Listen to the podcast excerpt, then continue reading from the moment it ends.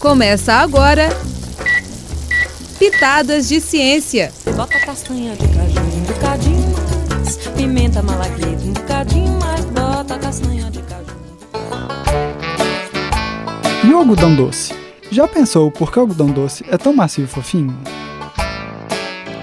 E como o açúcar se transforma nele? A produção do algodão doce é, na verdade, bem simples. O açúcar é colocado em um cilindro no centro da máquina, o cilindro é aquecido, fazendo o açúcar que estava no estado sólido passar para o estado líquido. Este processo é denominado fusão. Aos poucos, ele sai por pequenos buracos e, em contato com ar frio, volta a se cristalizar, ou seja, para o estado sólido, formando fios.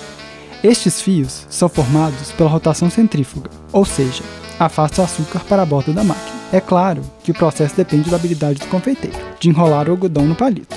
Incrível como uma receita tão simples pode fazer a alegria das crianças.